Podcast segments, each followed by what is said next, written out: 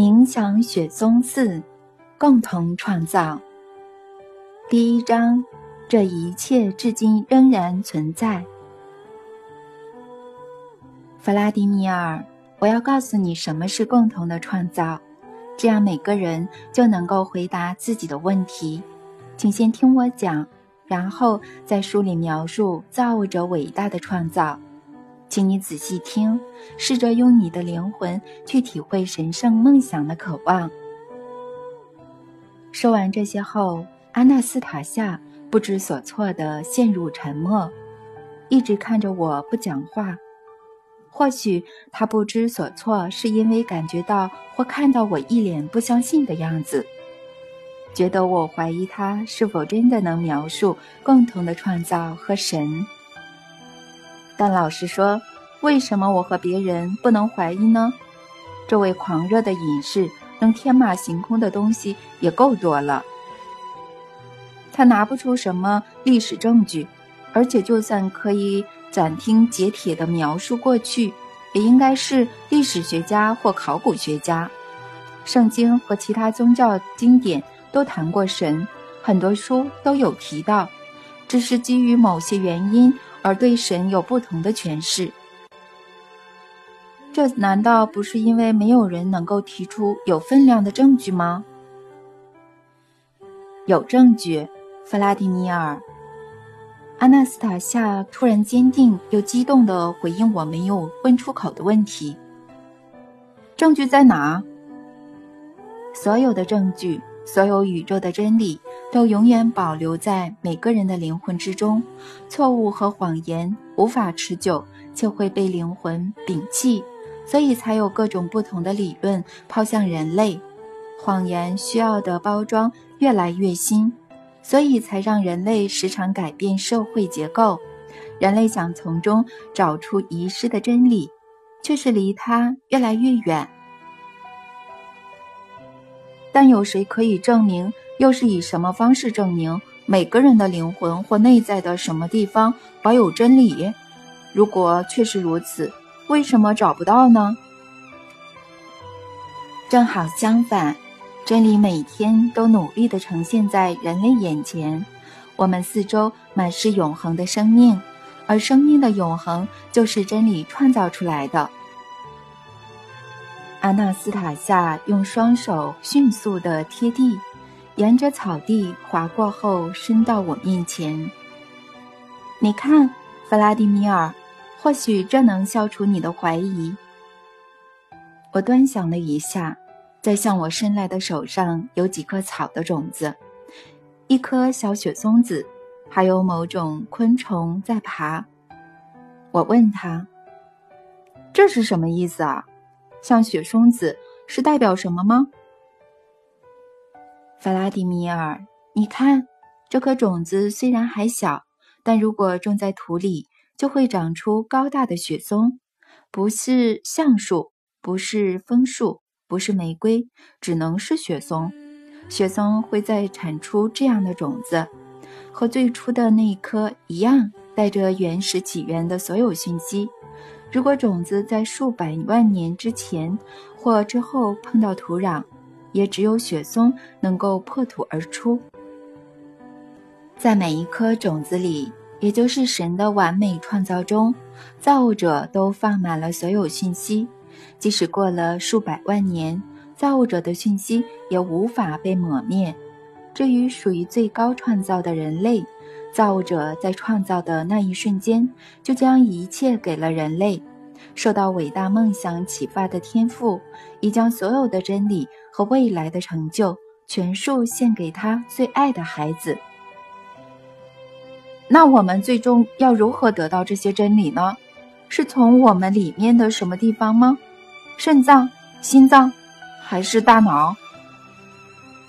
从感觉，试着用自己的感觉判断真理，相信自己的感觉，从以金钱为目标的预设跳脱出来。那好，如果你知道什么的话，就说出来吧。或许有人可以用感觉理解，像是神是什么？科学家能用任何科学公式描述吗？科学公式。公式会衍生到环境地球上不止一圈，停止后又会有新的公式诞生。神并不小于一切思想能及的事物，它是苍天，它是真空，而且看不见。用理智去了解它是无意义的。你要将地球上的所有公式、宇宙的所有讯息塞进你灵魂中的小粒子。然后化为感觉，接着让你的感觉释放出来。但我要感觉什么呢？说的再简单、具体、清楚一点。神啊，帮帮我，请帮助我善用现代的词语组合，建立适当的意象。看吧，穷词了，你还是先读一下词典。里头有现代生活中使用的所有词，有是有，但现代的书没有先祖用来描述神的字眼。你是指古斯拉夫文吗？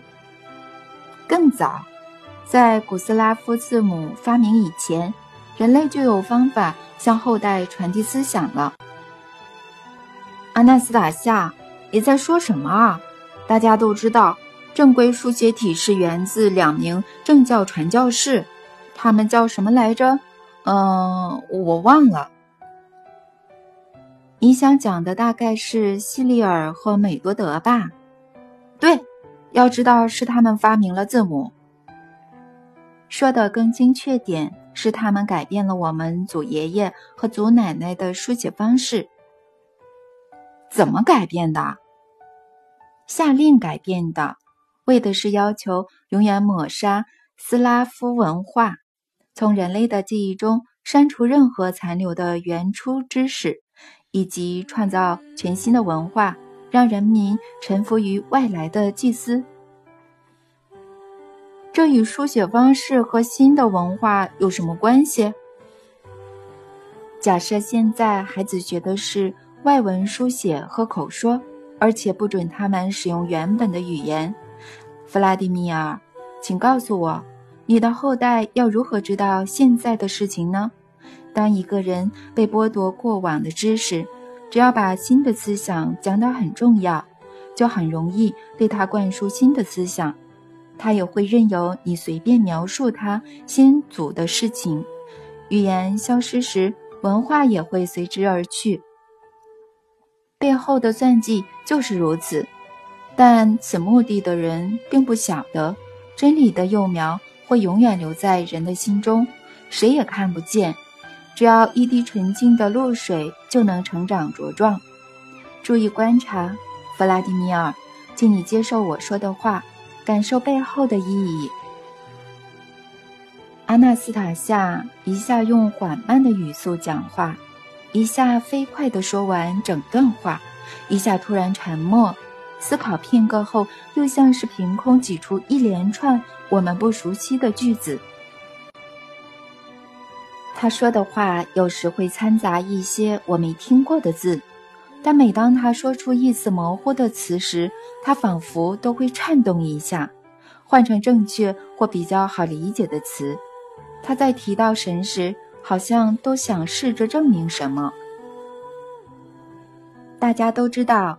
人是按照神的形象创造的，但是是指哪一方面？你身上有什么神的特征？你有想过这一点吗？没想过，没有机会去想。不如你直接告诉我吧。当人忙碌一整天后睡着时，当不再感受到自己放松的身体时，部分的无形能量群——第二个我——就会离开身体。对这些能量而言。此刻不再有任何俗世的界限，没有时间和距离。你的意识在刹那间克服了宇宙的任何限制。你的感觉群体会感受过去或未来的事件，加以分析后与现今比较，然后开始做梦。这证明了人不是只靠肉体感受浩瀚的宇宙。他那神赋予的思想正在创造。只有人的思想可以创造其他世界。或者改变已经创造出来的事物。人有时会在睡梦中因惊吓而大叫，脱离俗世纷扰的感觉群体，因为过去或未来的事件而受到惊吓。人有时会在睡梦中创造，他们的创造或快或慢地试图化为地球上的形体。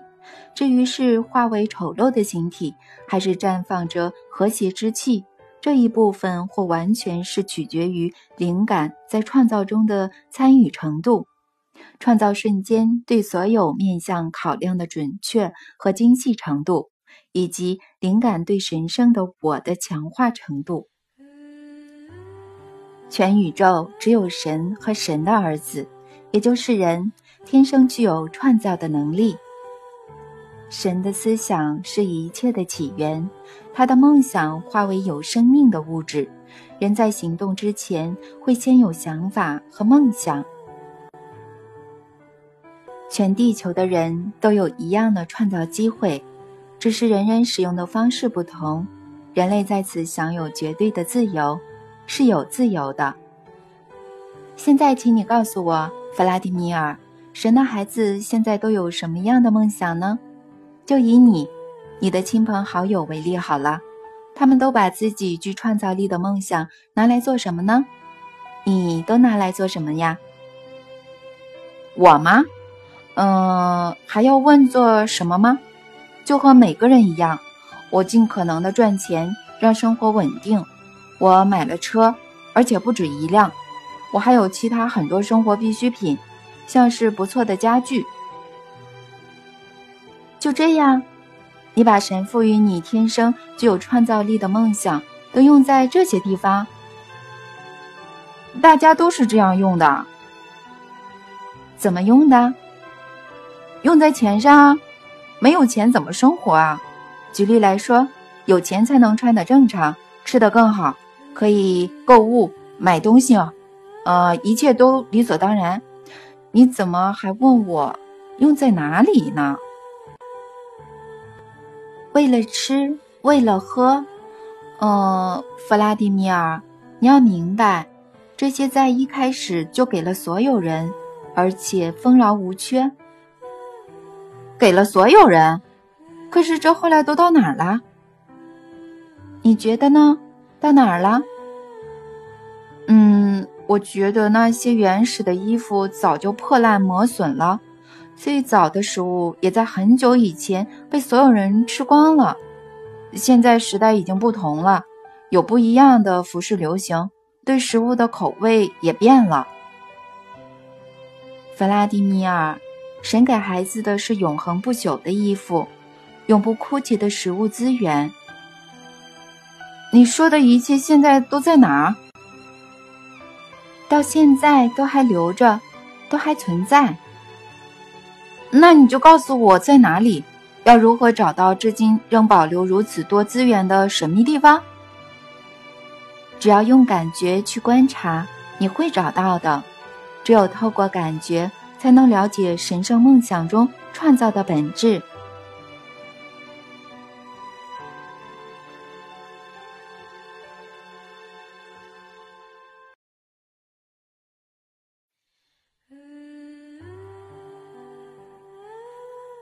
第二章创造之初。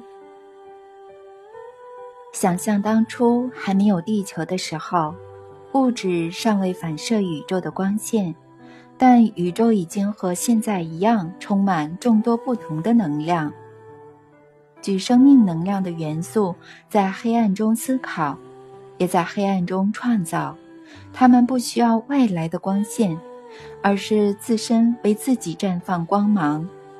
每个元素里什么都有，包括思想、感觉和渴望的能量，但彼此之间各不相同。在每个元素里都有一种能量凌驾其他所有能量，像现在一样。全宇宙中有破坏的元素，也有创造生命的元素。其他元素有很多不同的层次，类似人类的感觉。这些宇宙元素。彼此无法沟通。每个元素内的众多能量动作有时迟缓，有时却突然风驰电掣。内部一创造出什么，就会当场自我毁灭。他们的脉动不会改变宇宙，谁也看不到。每个元素都认为自己在空间中是唯一的个体，单独的一个。他们不清楚自己的使命，无法创造出永垂不朽的创作，所以也没有满足感。因此，在这个没有时间和边界的空间里，一直都有脉动存在，但从未有动作遍及全体。突然间，有个沟通如脉动般触及了所有元素，同时碰触到万物。整个浩瀚的宇宙，在众多有生命的能量群之中，突然有个能量群照亮其他的能量群。这个能量群是新还是旧，无法用一般的言语形容。它是从真空中出现，还是从火花而来？这些所有想象得到的。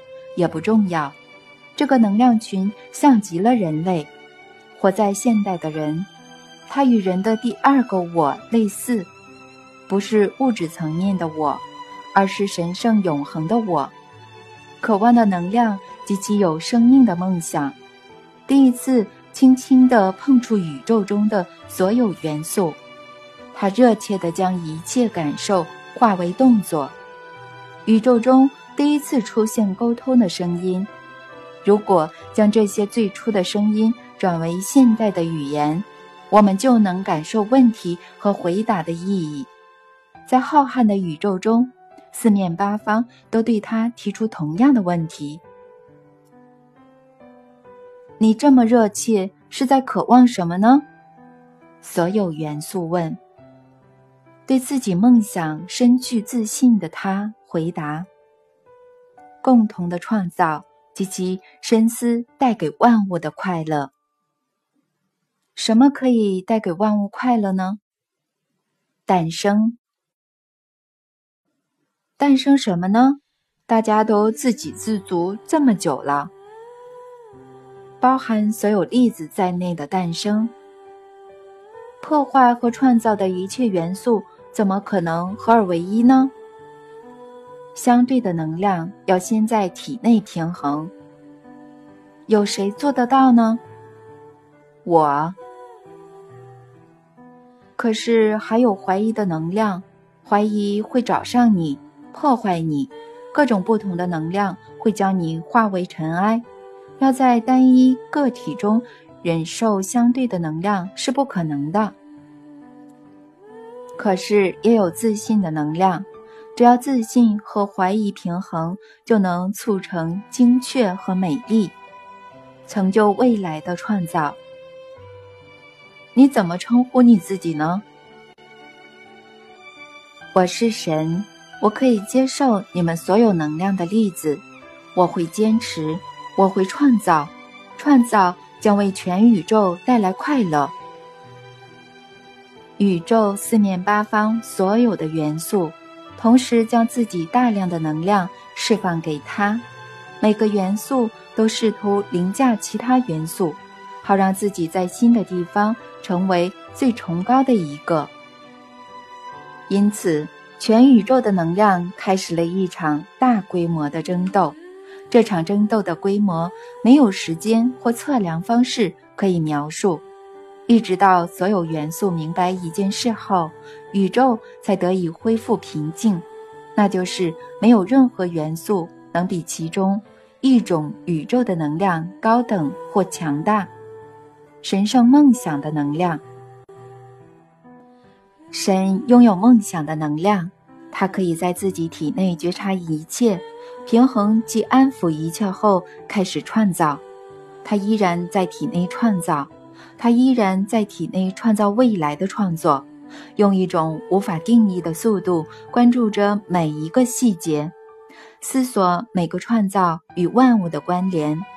他独自完成一切，独自在浩瀚的宇宙黑暗中创造，独自在体内加速所有宇宙能量的动作。所有元素都不知道成果会如何，所以觉得害怕而离得远远的。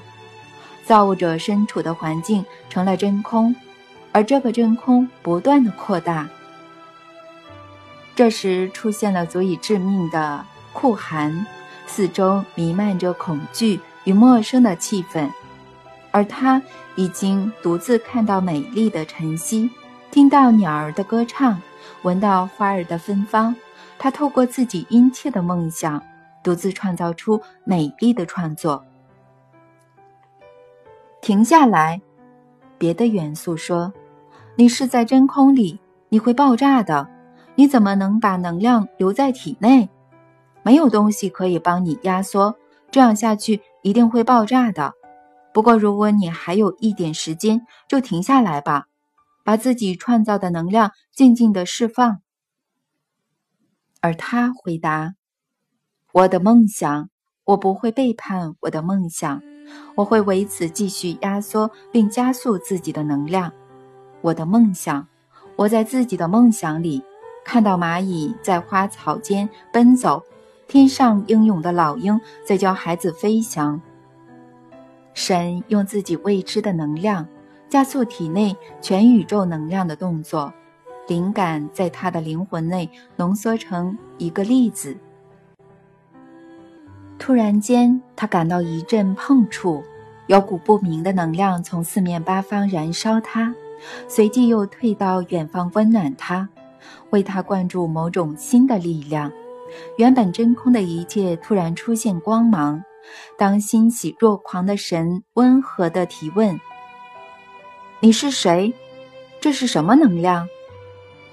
宇宙间传出一个新的声音，他听到如音乐般的回答：“我是爱与灵感的能量。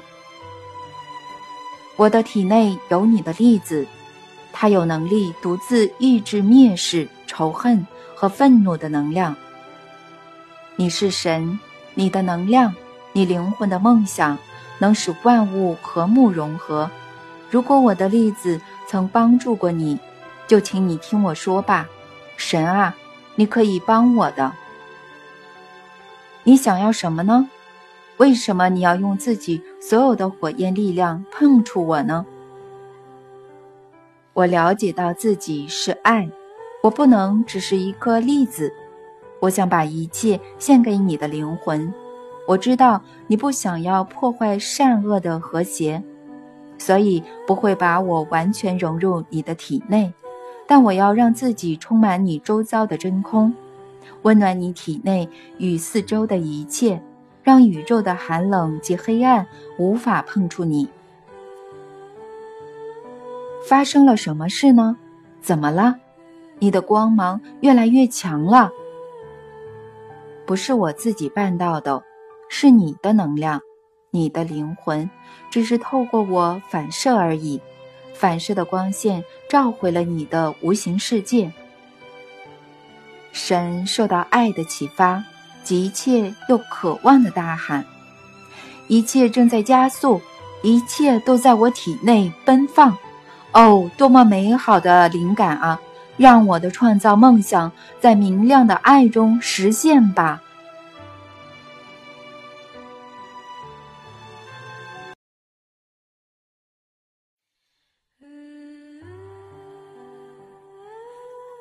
第三章，你的首度出现。地球，这颗耀眼的星球出现了，它是全宇宙的核心，万物的中心。地球，突然，它四周冒出了星星、太阳和月亮。地球发出无形的创造光线，并透过这些星球进行反射。宇宙中首度出现全新的存在层面，这个物质层面散发着光芒。在地球出现以前，没有任何人和东西拥有看得见的物质。地球和宇宙万物接触，但本身仍是独立的个体。地球是自给自足的创造，处处生长的，水里游的，天上飞的。都不会死亡或消失，甚至腐败物附近仍会出现苍蝇。也有另一种生命以苍蝇为食，万物融为一个美好的生命。宇宙的所有元素又惊又喜地看向地球，地球可以和万物接触，他者却无法接触地球。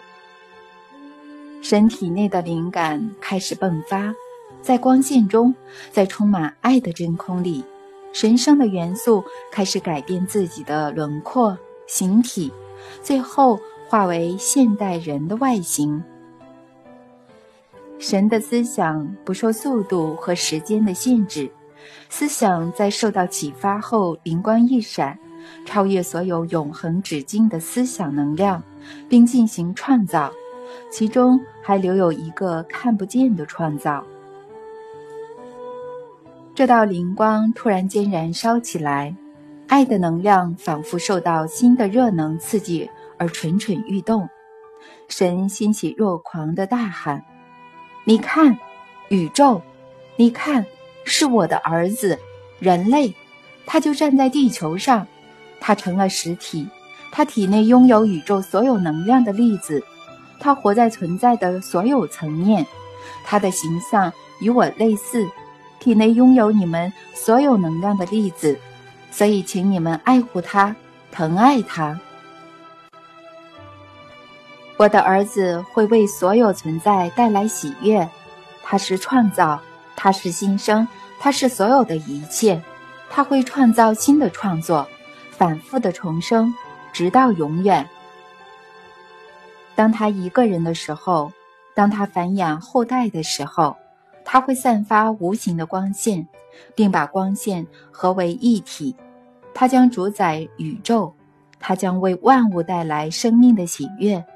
我把一切都给了他，未来还会把所有思想献给他。你就是这样第一次独自站在美丽的地球上。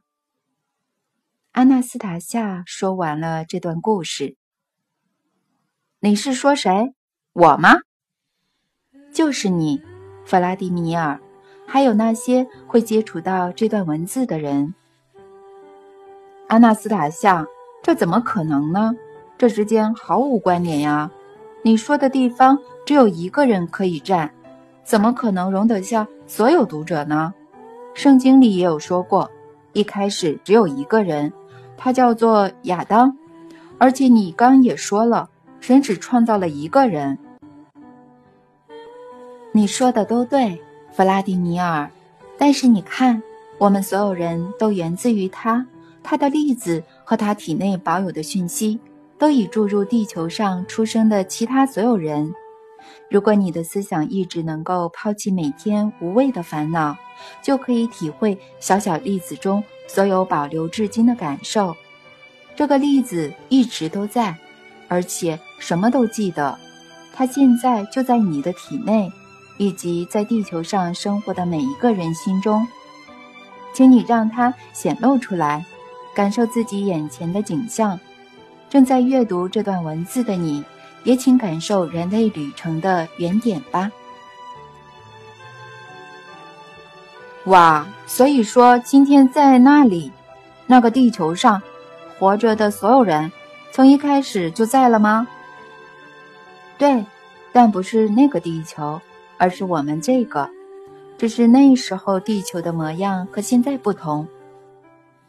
有没有一个词可以同时称呼我们所有人呢？你比较习惯亚当这个名字吧？那就用这个名字。但你要想象我说的是你，每个人都要把这个名字想成自己。我会用几句话让你们比较好想象。好的。请你帮助我们。不知为何，我还是很难想象自己在那个时期的样子。为了让你更明白，请想象自己在春夏之交走入一座花园，然后在那里看到秋天的果实。花园里的生物都是你第一次看到的，一切都是如此新鲜又完美，让你没有办法一眼看完。但试着记得，亚当，当你第一次看到花朵时，你把眼光停留在花上，一株很小的花上。试车菊兰的花瓣很光滑，而且布满纹络，还微微散发着光芒，似乎是反射天空的光线。身为亚当的你，坐在花的旁边，欣赏着这样的创造。花的外观不停的变化，无论你看多久，都是如此。一阵微风吹动它纤细的茎，爱抚着它。花瓣在阳光下摇曳，变换光的反射角度，改变自己柔和的中间色。花瓣一会儿在风中舞动，一会儿像打招呼似的对人摆动，一会儿仿佛在指挥你心中扬起的乐章。花儿散发的淡淡芬芳，想要拥抱你，拥抱人。亚当这时突然听到强而有力的嘶吼，他站起身来，转向声音的来源。远方有一只硕大的公狮和母狮，公狮正在向四周宣告自己的到来。亚当开始看着它美丽又强壮的身躯以及浓密的鬃毛，公狮也看向亚当，同时跨出豪迈的步伐，奔向人类。母狮则紧追在后，亚当欣赏起它们强壮的肌肉动作。两头野兽在离亚当三公尺远的地方停下，亚当用温柔的眼神看着它们，散发出快乐的气息。受到眼神爱抚的公狮幸福地趴在地上，母狮也轻轻地趴在一旁不动。不想破坏人类向他们散发的温暖又善意的光线。亚当用手指梳理公狮的鬃毛，端详它强壮的爪子，并伸手去摸。亚当也摸了摸它白色的獠牙，还跟着它幸福的呼噜声笑了起来。阿纳斯塔夏，人类当初是发出什么光线？狮子竟然没有把它生吞活剥，为什么现在没有这种光线呢？没有人可以发光。弗拉迪米尔，你难道没有发觉现在还是有很大的差异吗？人类的注视能透过缓慢的思考，区分地球上的万物：小草、野兽和石头。人类的注视充满神秘难解的力量。能够爱抚万物，又能让一切生物笼罩在具破坏力的寒冷之中。就以你自己为例好了，你有没有曾经因为别人的注视而感到温暖呢？或者你曾因为某种眼神而感到内心不快吗？基本上有，我偶尔会觉得有人在看我，有时是很愉悦的，有时却不是那么友善。你看吧，这就表示你知道，爱抚的注视能在你的心中产生愉悦的温暖感受，而另一种注视会带来破坏，带来寒意。不过，人类最初的注视比现在强了许多。造物者如此创造，就是为了让所有的生命都渴望被这种注视温暖。人类注视的力量现在都消失到哪里去了？没有都消失，还保留下不少，只是空虚表浅的思想、思考速度的改变、对本质的误解，以及因懒散而堕落的意识，遮蔽了这种目光，所以人类受万物期待的能力无法展现出来。每个人的内在其实都存有灵魂的温暖，呃，要是这可以在所有人的心中释放就好了。这样，现实世界就能变成一座美好的原始花园。所有人像当初亚当那样吗？还真的有可能吗？一切都可以实现。人类的思想就是希望能将万物融为一体。亚当当时一人的思想力量，等同于现在全人类的力量。哦，所以雄狮才会怕他喽。狮子不是怕人，而是臣服于善意的光线，所有生物都希望能认识这种善意，而这只有人类创造得出来。因此，所有生物，不只是在地球上，都准备好将人类视为朋友、兄弟、神。父母总是设法将所有最好的能力传给孩子。只有父母会真心希望孩子的能力超越自己。造物者将自己在灵感迸发时力求的一切，全给了自己的儿子人类。如果人人都能明白神是完美的，就让每一个人感受父母的用意，感受身为父母的神希望自己最爱的孩子。人类能成为什么样子，以及他是如何不害怕承担责任，是如何承诺永远不抛弃自己的创造，并说了这一段流传数百万年至今的话：“他是我的孩子，人类，他是我的形象，我的化身。”你是说，神希望自己的儿子，自己的创造，也就是人类？能比自己强大，天下父母的愿望都能证明这一点。所以亚当在第一天就印证了神的梦想。他在遇到狮子后还做了什么？亚当努力地认识所有生物，决定每种生物的名称和使命。他有时很快就能完成，有时则要思考很久。例如，他在第一天傍晚前试着替雷龙决定使命，却怎么样也想不出来，因此雷龙就消失在地球上了。为什么消失了？因为人类无法决定它的使命。雷龙是那个比大象大好几倍的生物吗？对，它们比大象庞大，翅膀小，脖子长。头部小，嘴巴可以喷火，就像是童话故事那样。像童话中的格里尼奇三头龙也会喷火，但这只是童话，不是真的。童话有时是以寓言的形式描述过去的事实，但有时说的也是准确如实的。真的吗？但这种怪物是由什么组成的呀？动物怎么能从嘴巴喷出火来呢？还是火也是一种寓意呢？像是喷出仇恨之类的。大雷龙是好的，并不邪恶。它的体型是为了减轻体重。体型这么大，是要怎么减轻体重啊？像气球里面比空气轻的气体越多，气球就会越轻。这和雷龙有什么关系呢？它又不是气球。雷龙就像是有生命的大气球，它的骨架很轻，内脏很小，体内就像气球，空的地方随时充满比空气还轻的天然气。它只要轻轻一跳，挥动翅膀，就能飞一小段距离。当体内天然气太多时，它会透过嘴巴排出。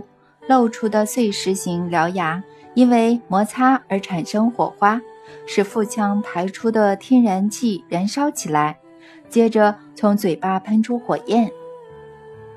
原来如此，等等，是什么让他的体内随时充满天然气的？我跟你说，弗拉迪米尔，天然气是在体内消化食物时自行产生的。这不可能。只有地底深处才有天然气，我们从地底下取得天然气，然后装入瓦斯罐里，或是透过管线送到瓦斯炉，送到厨房。但你说的是从食物来的，有这么简单？对，就是这么简单。我不信有这么简单，我不觉得有人会相信你。你说的一切都很可疑，大家不只会怀疑雷龙，还有你说的其他东西。我不会把这些写进书里的。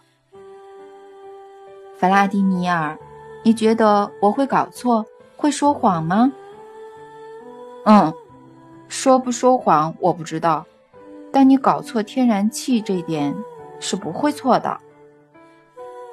我没有搞错，那就证明给我看。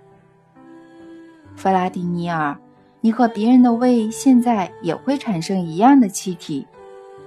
不可能，你自己可以证明。你在气体从体内排出时，拿东西点燃一下。从我体内？从哪里？要在哪里点燃？安娜斯塔夏大笑起来，边笑边回答：“ 你真像个孩子，你自己想想吧，这是个很亲密的实验呢。”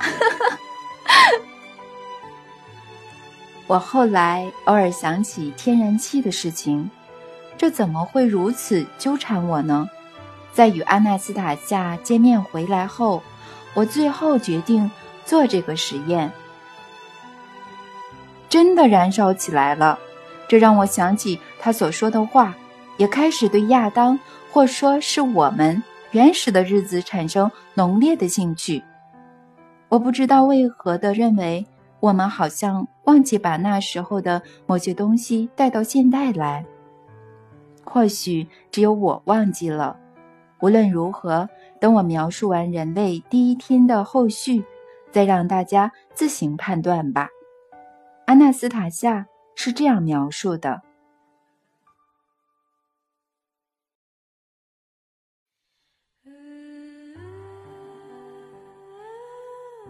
第四章。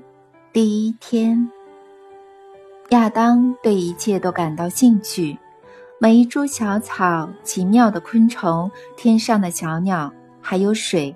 他第一次见到小溪时，就一直欣赏着清澈流动的溪水在阳光下闪闪发光，仿佛在里头看见了生命的多元。亚当把手伸进水中，溪流立刻将他的手包围。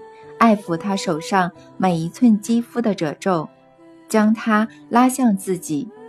他一潜入水中，身体就变轻了起来，发出潺潺水声的溪流撑起他的重量，抚摸他的全身。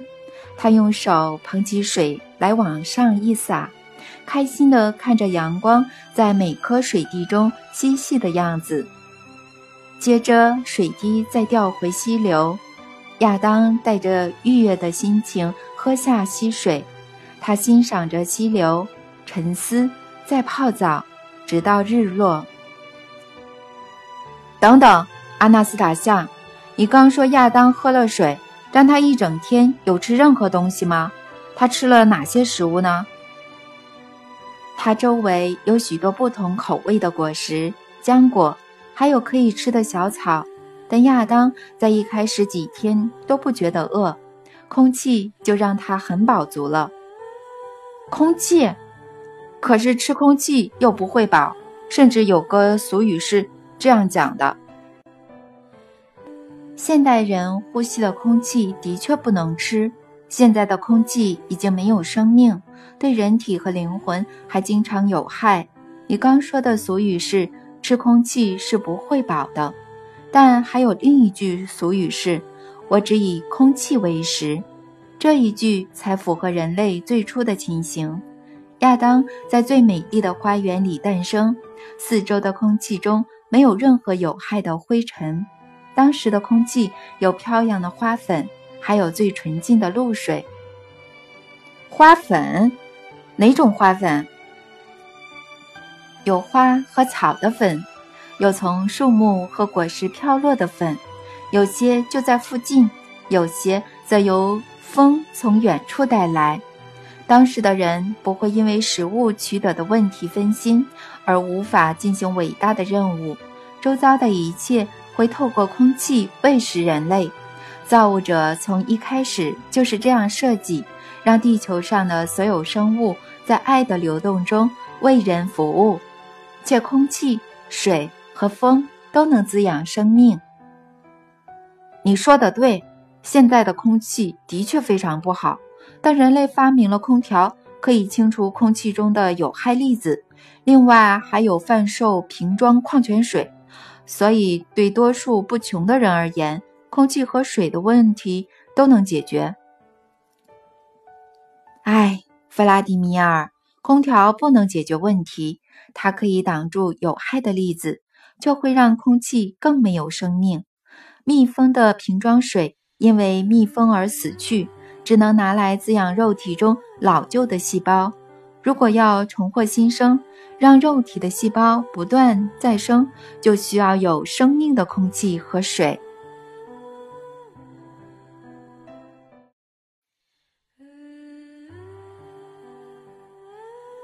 第五章，问题证明了生命的完美。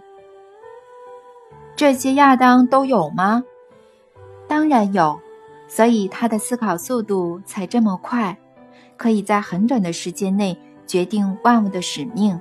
一百一十八年仿佛一天般飞逝。一百一十八年，亚当自己一个人活到这么老。亚当，第一位人类。就这样独自的生活，对任何事物都充满兴趣。一百一十八年并未让他衰老，他仍然是精力充沛。一百一十八岁算老了，甚至可以说是长寿。这年纪通常会体弱多病。那是现在，弗拉迪米尔。以前并没有疾病困扰着人类。肉体的每一个细胞都活得比较久，但如果有细胞耗尽能量，注定死去，这时就会有充满能量的新细胞马上取代旧的细胞。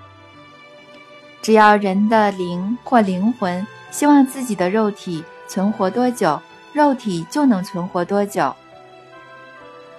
难道现代人都不希望自己活得久一点吗？